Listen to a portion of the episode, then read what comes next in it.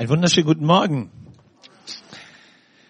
Weiß nicht, wie es euch geht. Unser Thema heißt I, wie heißt es? Ich liebe meine, meine Kirche. I love my church. Mit Kirche hat ja nicht jeder gute Erfahrungen. Also, die Zeit, wo ich als Religionslehrer unterwegs war, haben die Jungs immer zu mir gesagt, also, Kirche brauche ich gar nicht. Das ist echt langweilig. Ähm, man geht dahin und nimmt nichts mit. Deswegen gehen wir auch nicht mehr. Einer hat zu mir gesagt, ich krieg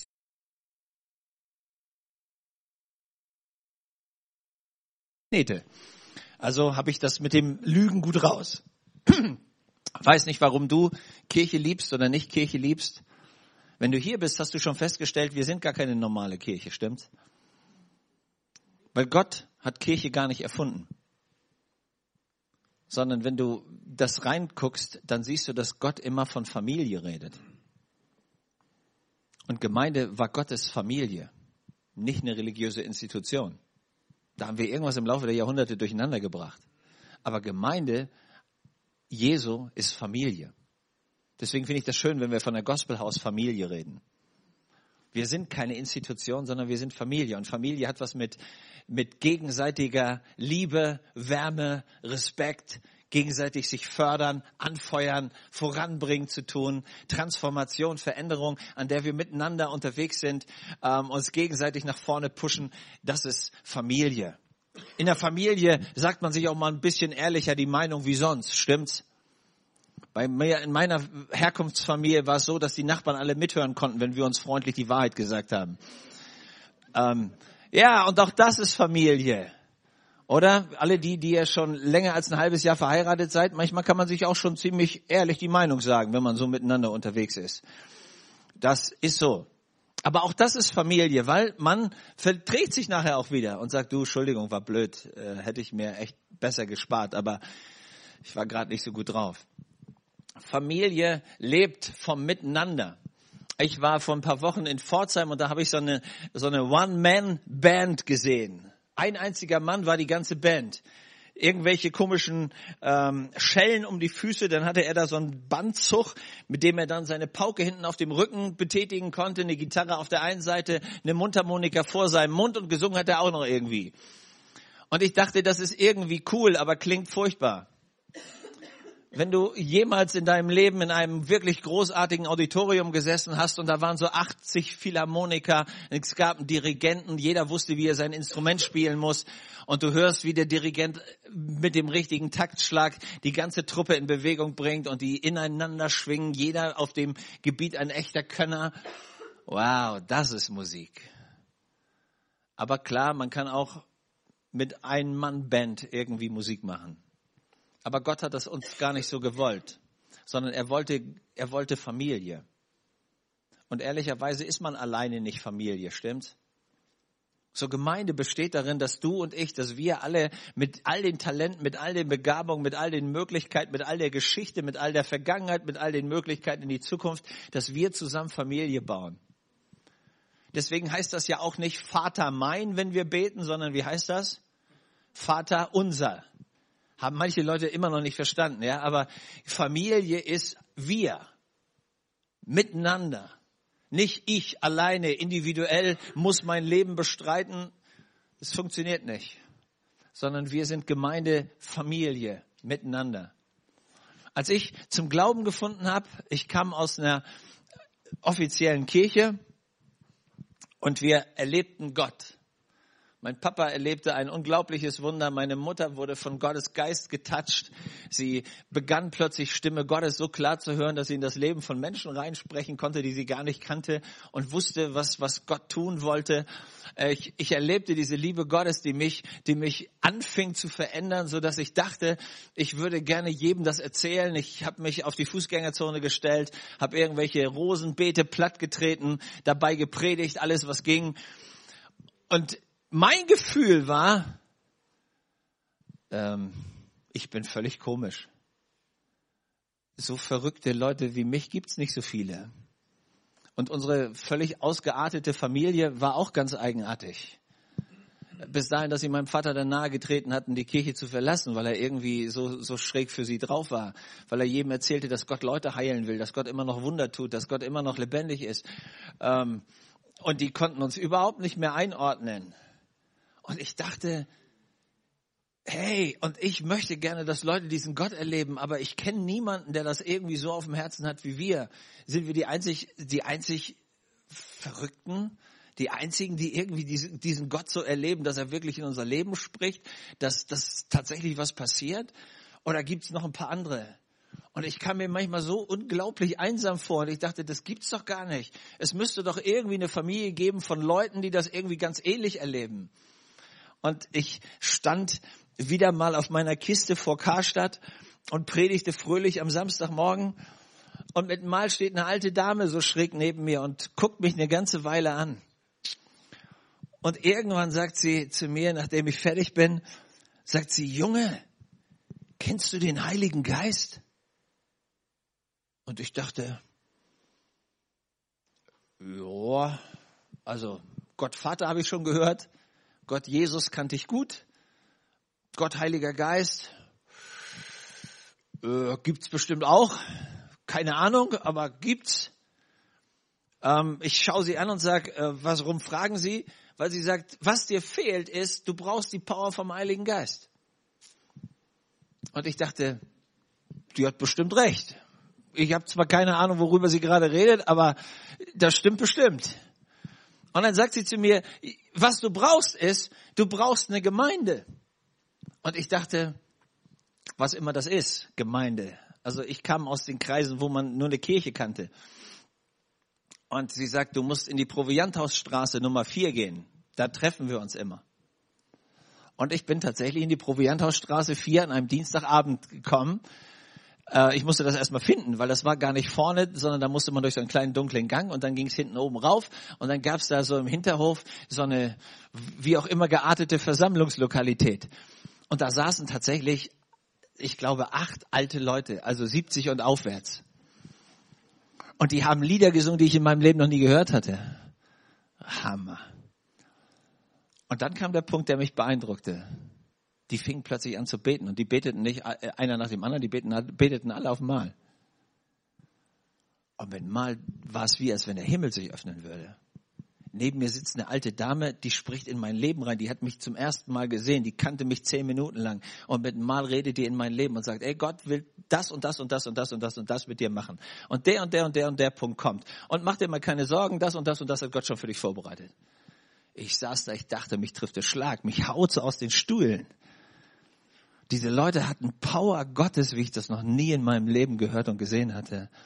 Und ich dachte, okay, die sind alle alt, ja, aber irgendwie, die kennen Gott. Und ich merkte plötzlich, es gibt einen Unterschied zwischen ich bin in einer religiösen Institution und ich bin in der Familie Gottes und Gott ist gegenwärtig. Weiß irgendeiner, worüber ich rede? Es gibt einen Unterschied, ob Gott da ist oder nicht und du kriegst es mit.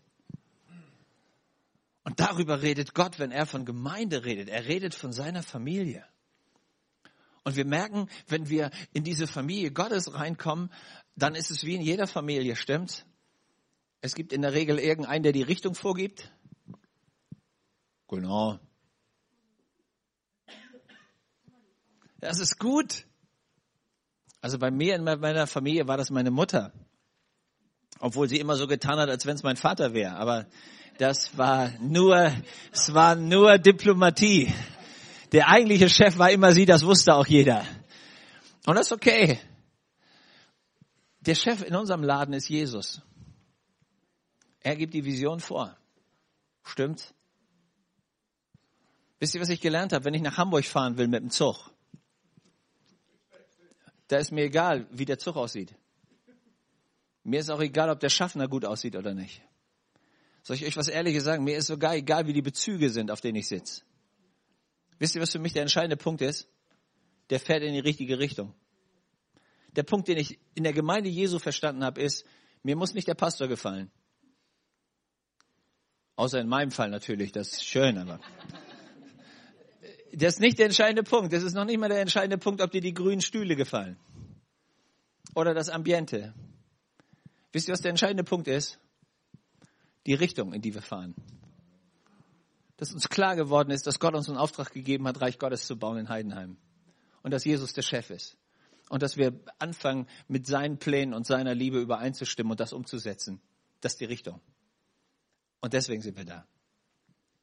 Und deswegen lieben wir es, wenn wir das nicht alleine machen müssen, stimmt's?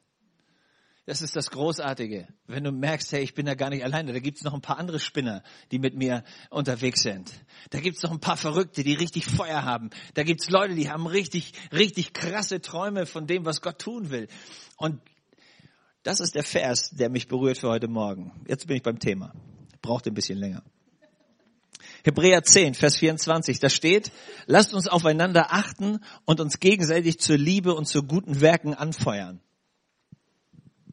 Das ist, warum ich Gemeinde liebe.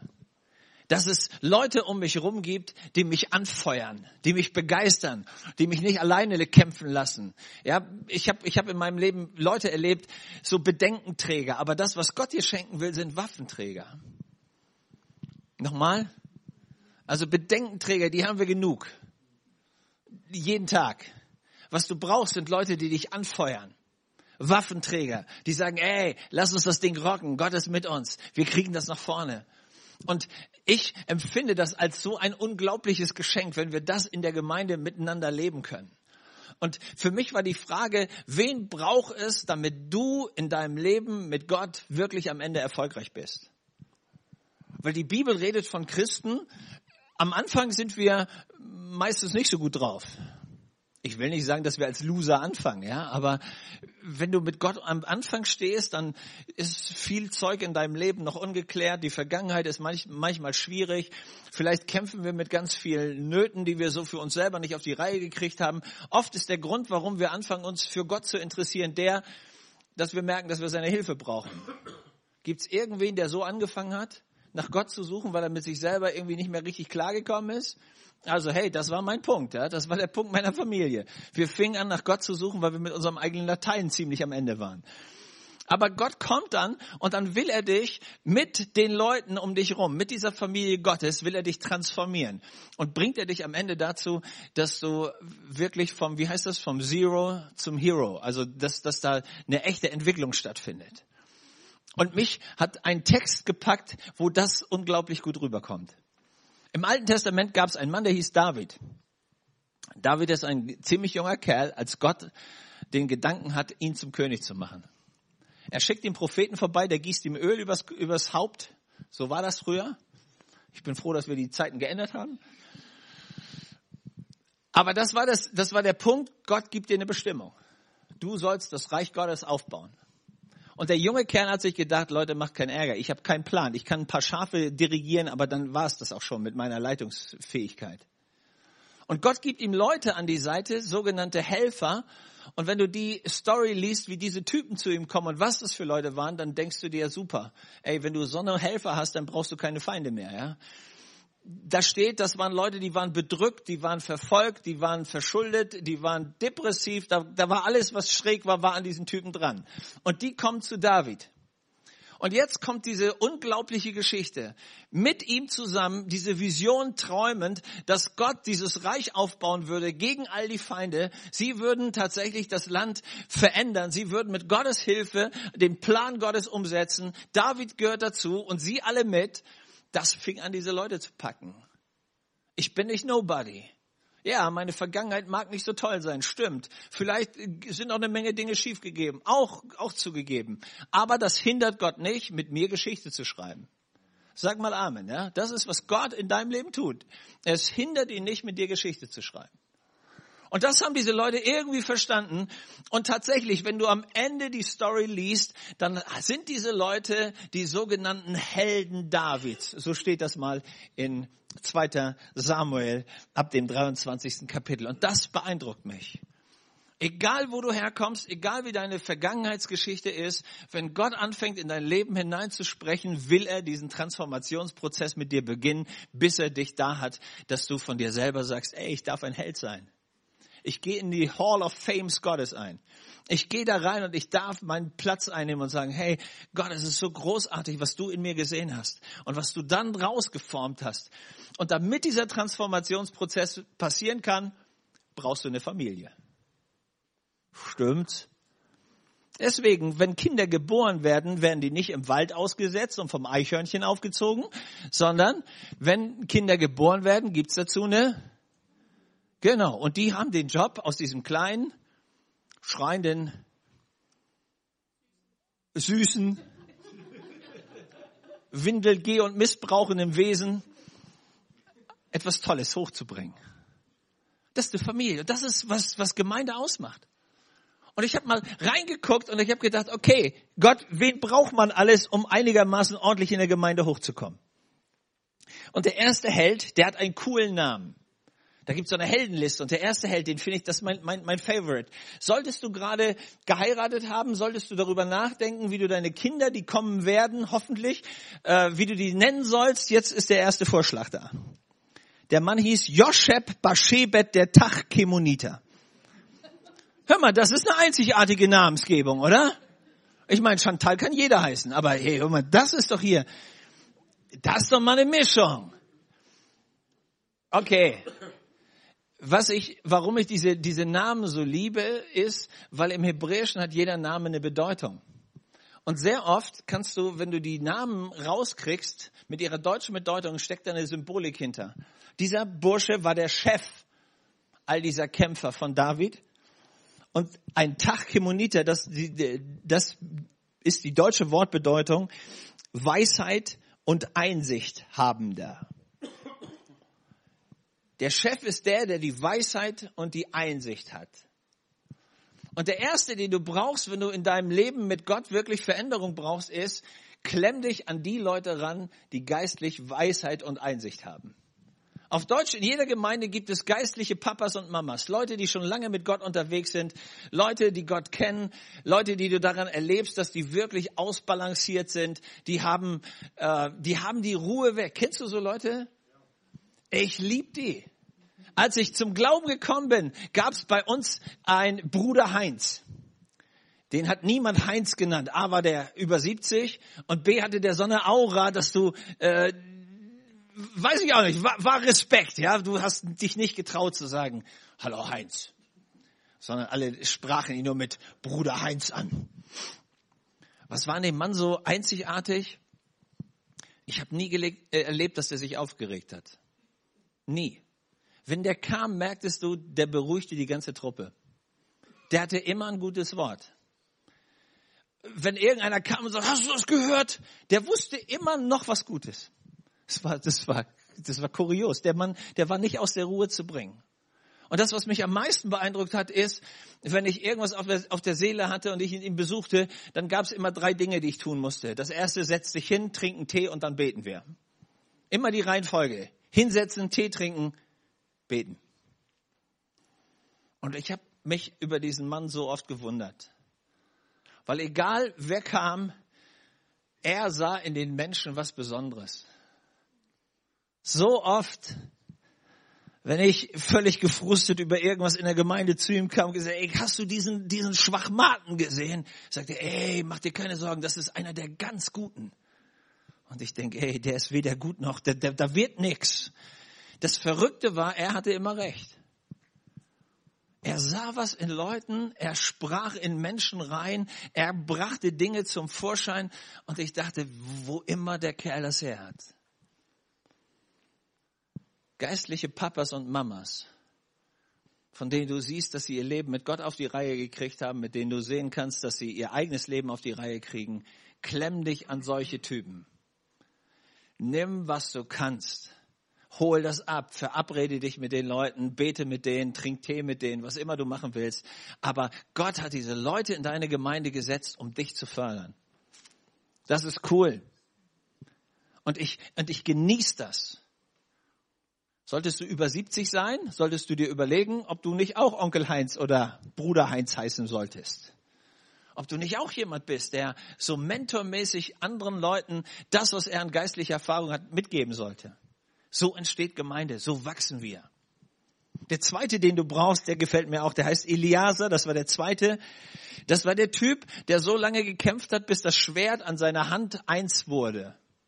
Das klebte an seiner Hand, sagt die Bibel. Und das Zweite, was ich entdeckt habe, um zu wachsen in der Gemeinde und Veränderung zu bekommen, sind Leute, die mit dem Schwert umgehen können. Das Schwert ist ein Symbol für das Wort Gottes. Epheser 6, Schwert des Geistes ist das Wort Gottes. Was ich gelernt habe, als ich, als ich zu, als ich anfing mit Jesus unterwegs zu sein, war, dass mein Kopf voll war mit Ideologien, mit Philosophie, mit allen möglichen kranken Meinungen. Das war meine Prägung, da kam ich her. Und ich hatte keine Ahnung, wie die Wahrheit aussieht. Aber nur wenn du weißt, was die Wahrheit ist, wirst du das Richtige denken. Wenn du das Richtige denkst, wirst du am Ende das Richtige reden und du wirst das Richtige tun. Und das ist der Schlüssel, wie man Erfolg hat. So, wenn aber nur Müll in deinem Kopf ist, weil du gar keine Ahnung hast, wie Gott denkt, wenn du keine Ahnung hast, wie der Plan Gottes läuft, wenn du nicht weißt, wie Wahrheit überhaupt ist, dann wirst du eine Menge Lügen hinterherlaufen und dich am Ende wundern, dass dein Leben immer komische Entscheidungen hat und das komische Ergebnisse nach sich zieht. Deshalb sind so Leute nötig, die anfangen, dich im Wort Gottes zu unterrichten. Weil die Bibel sagt, du wirst die Wahrheit Gottes, das ist sein Wort, erkennen und die Wahrheit wird dich freisetzen. Und wir erleben so oft, wie wir, wie wir so viel krankes Zeug in unser Leben reinkriegen, weil wir einfach die völlig falsche Prägung drauf haben. Und mein, mein damaliger Pastor kam auf einen glorreichen Gedanken. Ich war ein halbes Jahr mit Jesus unterwegs und ich hatte wirklich Feuer. Ich hatte nur überhaupt gar keinen Plan. So, wenn du Feuer hast und keinen Plan, dann ist es klasse, wenn du mit Leuten zusammen bist, die einen Plan haben. Und er kam auf den glorreichen Gedanken und kam eines Tages zu mir und sagt, Matthias, in Schacht Audorf gibt es einen Hauskreis. Und die brauchen einen Hauskreisleiter. Und du fährst da jetzt jeden Dienstag hin und machst da die Bibelstunde. Hammer. Leute, ich brauchte eine ganze Woche, um überhaupt einen Bibeltext zu finden, über den mir was einfiel. Und dann fuhr ich also mit meinem Fahrrad da nach Schacht Audorf und traf da meine Truppe. Onkel Oskar leitete den Laden. Onkel Oskar war 84. Und der ganze Laden hatte irgendwie so eine ähnliche Altersmischung. Und dann kam ich dahin, 18 Jahre. Und ich habe den dann mein, mein, mein Predigttext, den, den ich Ihnen erklären wollte, vorgelesen. Und dann habe ich ungefähr zwei Minuten darüber geredet. Und dann haben all die anderen mir erklärt, was da eigentlich drin steht. So lief das immer. Aber ob ihr das glaubt oder nicht, das war die beste Zeit meines Lebens. Diese Leute wussten, was da steht. Und die wussten auch, wie man das ins Leben umsetzt. Und je länger ich bei ihnen war, desto mehr kam Klarheit in meine Gedanken, kam Struktur in meine Nachfolge, wurde Jesus immer klarer und immer reiner, wurden die Lebensbereiche bei mir Stück für Stück gesäubert und in mein Leben kam, was, was von Gott wirklich Qualität brachte. Und ohne diese Leute und ohne ihre Lehre und ohne, dass sie mir erklärten, was das Wort Gottes sagt, wäre ich nie so weit gekommen. So das zweite, was du brauchst, wenn du wachsen willst, ist, such dir Leute, die sich wirklich mit Gottes Wort auskennen. Weil die Wahrheit wird dich freisetzen. Das dritte, die dritte Truppe, die ich, die ich empfinde, die wir brauchen in der Gemeinde, der Typ heißt Shama, der Sohn des Age, ein Harariter. Shama heißt auf Deutsch der Ängstliche oder der Furchtsame. Und so oft in meinem Leben habe ich Angst gekriegt, wenn so bestimmte Dinge nicht funktionieren. Kennt das irgendeiner von euch? Shama wird dadurch ausgezeichnet, dass er, als die Zeit der Ernte ist und die Feinde kommen, um ihm seine Ernte zu rauben, sich auf sein Feld stellt, die, die Feinde rausschmeißt und die Ernte für sich behält. Das ist für mich ein Bild. Das ist eine Symbolik. Gott gibt dir und mir Verheißung. Gott gibt dir und mir bestimmte Segnungen. Und wenn du anfangen willst, diese Segnung für dich zu beanspruchen, erlebst du plötzlich, dass es einen Feind gibt, der dir die Segnung wegreißen will. Und jetzt musst du lernen, wie schaffe ich es, das, was Gott an Segen für mich vorbereitet hat, wirklich festzuhalten. Weil nichts ist doch frustrierender, als wenn du alle möglichen Verheißungen Gottes kennst und du hörst sie, aber in deinem Leben kommen die nie zustande. Weil immer, wenn du es eigentlich ernten willst, kommt irgendwas und macht's kaputt. Weiß irgendeiner, worüber ich rede? Wer von euch hat schon mal für Heilung gebetet und es ist nicht gekommen? Genau. Wer hat schon mal für, für finanzielle Segnungen gebetet und sie sind am Ende nicht gekommen? Ja, kennen wir alle. Wir kennen all diese Sachen, wo in der Bibel unglaubliche Verheißungen stehen und die kommen aber nicht bei uns an. Warum nicht? Simple Geschichte, weil es einen Feind deiner Seele gibt, der dich beklauen und berauben und zerstören will, dass du niemals bis zur Ernte vordringst. Meine Mama hat das gelernt. Sie hat was gelernt, als mein Vater so schwer krank war. Sie hat gelernt, dass es einen Feind und einen Räuber von Gesundheit, von Lebensfreude, von Lebenskraft, von Lebensqualität gibt, den man bekämpfen muss. Und sie betete so lange, bis sie einen Sieg hatte. Dieser Schama zeichnet sich dadurch aus, dass er so lange auf seinem Feld kämpft, bis er den Sieg hat und die Ernte für sich behält. Und viele, viele Segnungen, die Gott für dich vorbereitet hat, kommen deshalb nicht zustande, weil dieser Feind deiner Seele versucht, dich davon abzuhalten. Und wenn du nicht lernst, das, was unsere, meine alten Leute in der Kirche, die ich damals in der Gemeinde erlebte, die haben immer gesagt, Jung, du musst durchbeten. Und ich habe gedacht, was muss man machen? Durchbeten.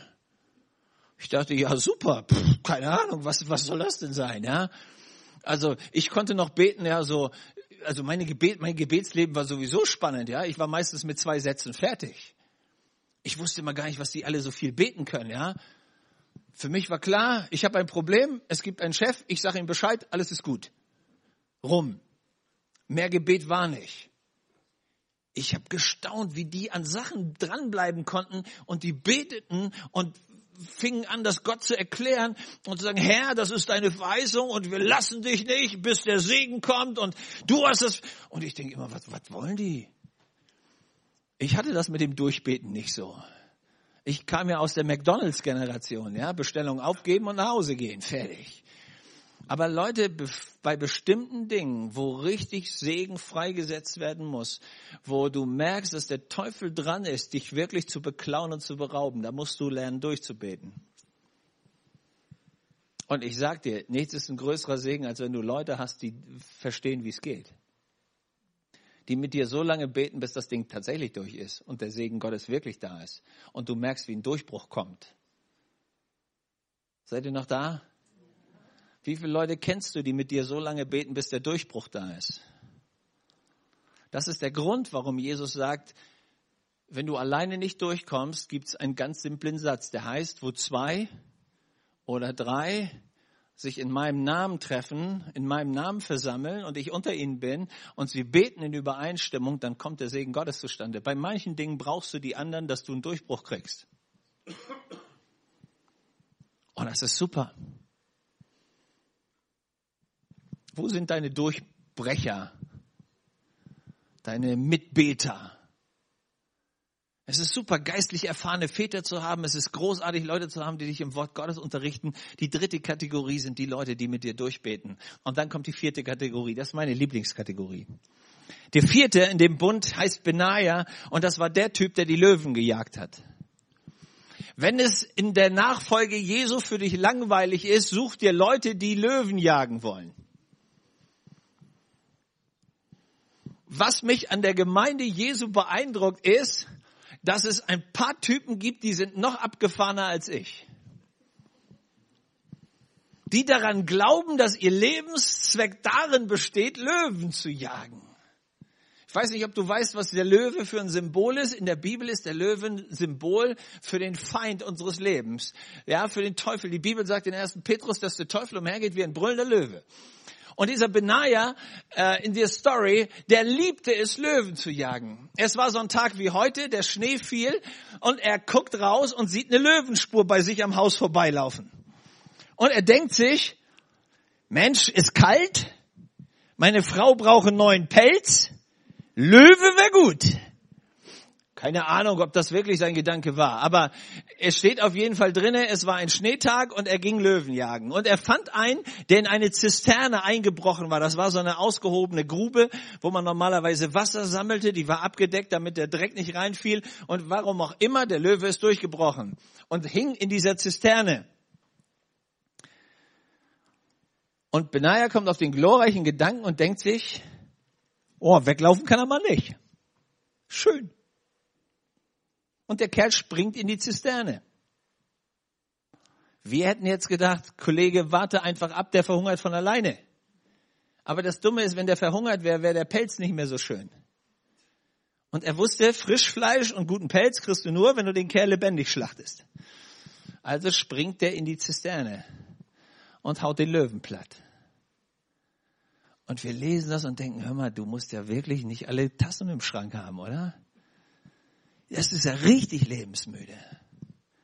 Aber er ging davon aus, dass er diesen Löwen besiegen könnte.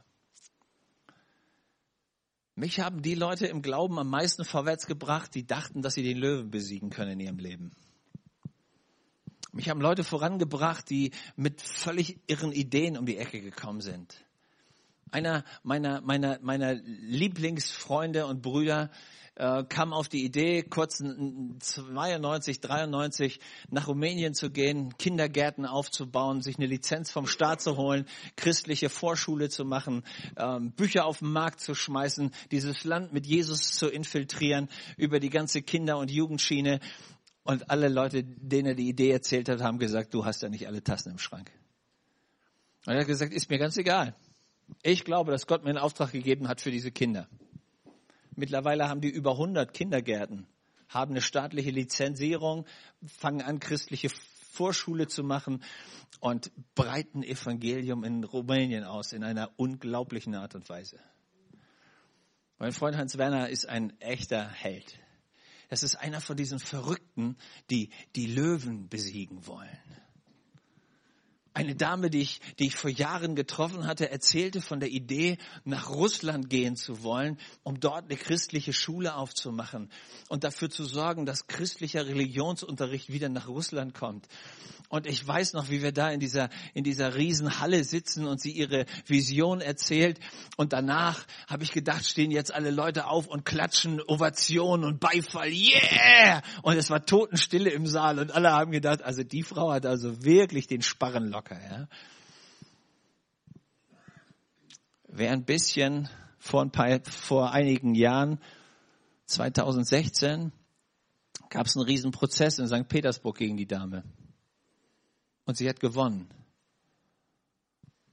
Und der Präsident hat seitdem in Russland offiziell Religionsunterricht wieder zu einem Fach erhoben, das im normalen Religions, im, im normalen Schulbetrieb wieder gelehrt wird in Russland. Die Frau war tatsächlich der Schlüssel. Ich liebe das, wenn Leute Löwen jagen.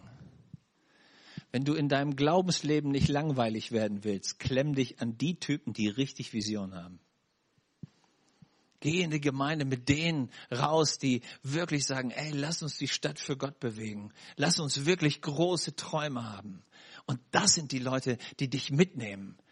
Jemand hat mal gesagt, wenn du ein, ein Riesentöter werden willst, musst du dich mit Leuten zusammentun, die auch Riesen töten. Wenn du jemand werden willst, der in seinem Leben über das Normalmaß geht und Gottes Power und Kraft sehen will, tu dich mit den Leuten zusammen, die das schon lange machen. Ich habe in Aalen, ihr kennt unseren Freund Manu, und Manu ist auch so ein Spinner. Und wir, wir laufen durch Stuttgart-Feigen. Wir hatten gerade so einen Straßeneinsatz. Und neben uns an der Ampel stehen zwei türkische Jungs. Und der eine hatte so eine, so, so eine, weiß ich nicht, Bandage äh, mit mehreren Klettverschlüssen, die ist über dem Knie und dann geht das ganze Ding runter. Und er steht neben uns äh, mit seinem Kollegen und Manu guckt mich an und sagt, ey, wir hauen den an, vielleicht können wir für ihn beten. Wir stehen so vor der Ampel. Ich stehe neben ihm und sage, ey Kollege, was hast du denn gemacht? Ja, sagt er, Fußball gespielt, ich bin da ich bin da reingekommen und dann ist einer schräg in mein Bein reingesprungen. Kniescheibe ist kaputt, Meniskus ist kaputt und so weiter. Ich muss ab jetzt immer so eine komische Halterung da tragen. Er humpelt über die Ampel, als grün wird. Wir kommen auf der anderen Seite an. Manu haut ihn an und sagt, hör mal, meinst du nicht, wir sollten mal dafür beten? Guckt ihn der Kollege an und sagt, ich bin Moslem. Sagt Manu, ist nicht, ist, ist nicht schlimm. Ist nicht schlimm. Jesus liebt Moslems, weißt du ja, bei euch ne, im, im Koran steht, Jesus ist der große Prophet, der so mit Auferstehung und Wunder und so.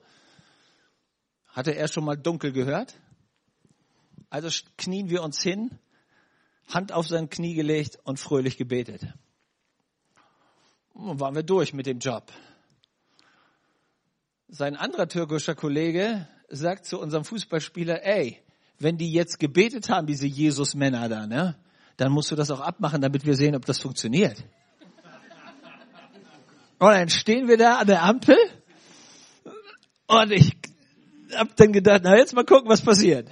So, der baut da sein Zeug ab und wir stehen und gucken und er lehnt sich zuerst auf sein gesundes rechtes Bein und der Kollege neben ihm, nee, nee, nee, nee, auf das linke. Jetzt müssen wir gucken, was funktioniert. Und er lehnt sich auf sein linkes Bein, geht runter und geht hoch und geht wieder runter und das Bein war gesund. Die Story ist nicht, noch nicht zu Ende. Am Abend kommt das, der Anruf aufs Handy. Und wir sagen, was, was los? Manu sagt, Hussein ist dran. Ich sag, was will er? Er hat eine Cousine, die hat Asthma. Und die Ärzte wissen nicht genau, wie sie es machen sollen. Ob wir nicht vorbeikommen, um mal für sie zu beten. Also wir die Adresse gesucht, hingefahren. Die ganze Sippe war da. Opa, Onkel, Tante, Mutter, wer auch immer. Ja, die ganze Bude war voll. Wir kamen kaum zu dem Mädel hin. Und der Vater war natürlich auch da. Und unser Kollege hat uns vorgestellt, das sind die Jesus-Männer, die haben gebetet und mein Knie ist wieder gut und die beten jetzt. Und dann haben wir gebetet und tatsächlich, die Gegenwart Gottes kommt auf das Mädel. Die fängt an abzuhusten und atmet.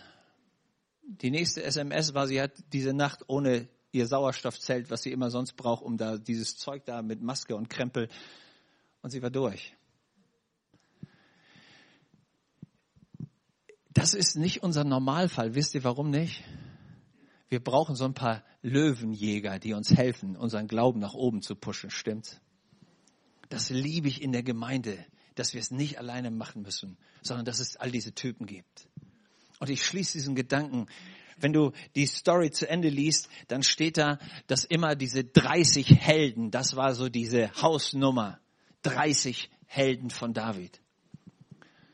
Und als ich den Text bis zum Ende gelesen habe, steht da plötzlich, dass da 37 Helden waren. Und ich dachte, irgendeiner konnte jetzt nicht zählen. Also die reden immer von den 30, aber am Ende stehen da 37. Und wisst ihr, was mir plötzlich klar geworden ist? Wer immer ein Held werden will, für den hat Gott immer Platz. Vielleicht warst du gar nicht vorgesehen und hast dich gar nicht als Held gesehen, aber Gott sieht dich und er hat einen Platz für dich, wenn du willst. Und mit einem Mal, egal ob 30 anvisiert waren, können auch 40 da sein. Wer immer sich entscheidet zu sagen, Gott, ich will Teil von diesem Plan, den du hast werden. Ich will mich von dir berühren lassen. Ich will Teil werden von dieser Gemeinde Jesu, die tatsächlich das hervorbringen kann, was sonst niemand schafft. Menschen zu verändern. Ich glaube, das ist die Riesen, die Riesenchance, warum Gott sich Gemeinde ausgedacht hat. Er wollte eine Familie, die Menschen hervorbringen, die ihm ähnlich sind. Das ist der Sinn, warum man als Ehepaar Kinder kriegt, stimmt's? Weil man möchte Kinder, die einem entsprechen. Und Gott hatte genau dasselbe Ziel. Deswegen hat er diese Gemeindefamilie erfunden, damit wir transformiert werden, die Bibel sagt, in das Bild von Jesus. Du und ich, du musst nicht bleiben, wie du bist. Du und ich, wir haben eine Riesenbestimmung. Und wenn wir das lernen, uns in der Familie Jesu zu Hause zu fühlen, uns von, von Jesus und von all den großartigen Leuten, die da sind, verändern zu lassen, uns bereitwillig in so einen Prozess reinbringen, unser Teil auch reinbringen, natürlich, weil du bist genauso wichtig, dann entdecken wir plötzlich, dass Gott einen unglaublichen Reichtum schafft mit seiner Gemeinde. Das ist der Grund, warum Paulus mal sagt, ey, wenn ich die Gemeinde Jesu anschaue, all die unglaublichen Typen, die da sind, dann sehe ich was von diesem bunt schillernden Reichtum der Herrlichkeit Gottes. Ich glaube, das ist, warum Gott sagt, dass seine Gemeinde wie ein Licht ist. Weil was in uns strahlt, was übernatürlich ist. Und weil Gott dieses Übernatürliche in dir zur Entfaltung bringen will. Stimmt's? Aber Leute, das kriegen wir nicht alleine hin. Da brauchen wir die Familie. Und das ist der Grund, warum Gospelhausfamilie wachsen und leben muss. Damit umso mehr von diesem Licht Gottes in unsere Städte reingeht, in unsere Dörfer, wo Gott uns immer hinschickt. Und du darfst Teil davon sein. Vielleicht warst du bei den ursprünglichen 30 nicht dabei. Macht nichts. Vielleicht bist du Nummer 35 oder 45 oder 95 oder wo Gott immer hin will. Ich liebe Gemeinde. Gemeinde hat mein Leben total berührt und verändert. Und ich liebe deshalb auch Gemeinde, weil die Bibel sagt, dass alles, was der Teufel sich ausdenkt, was bei den Pforten der Hölle geschmiedet wird an Plänen, die Gemeinde nicht überwinden wird. Und ich will bei dem Laden dabei sein, der gewinnt. Ich konnte das mit dem Verlieren noch nie richtig gut. Und Jesus lädt dich ein, genau in diesem, in diese Familie reinzukommen und zu sagen, Gott, ich will deine Gemeinde bauen. Das ist mein Gebet für dich heute Morgen. Und wo du nicht so ein Teil bist, vielleicht ist das heute Morgen genau der Zeitpunkt, warum du da sein musstest, um diese Predigt zu hören. Gott ruft dich, Teil von dieser, von dieser Heldengeschichte zu werden. Amen.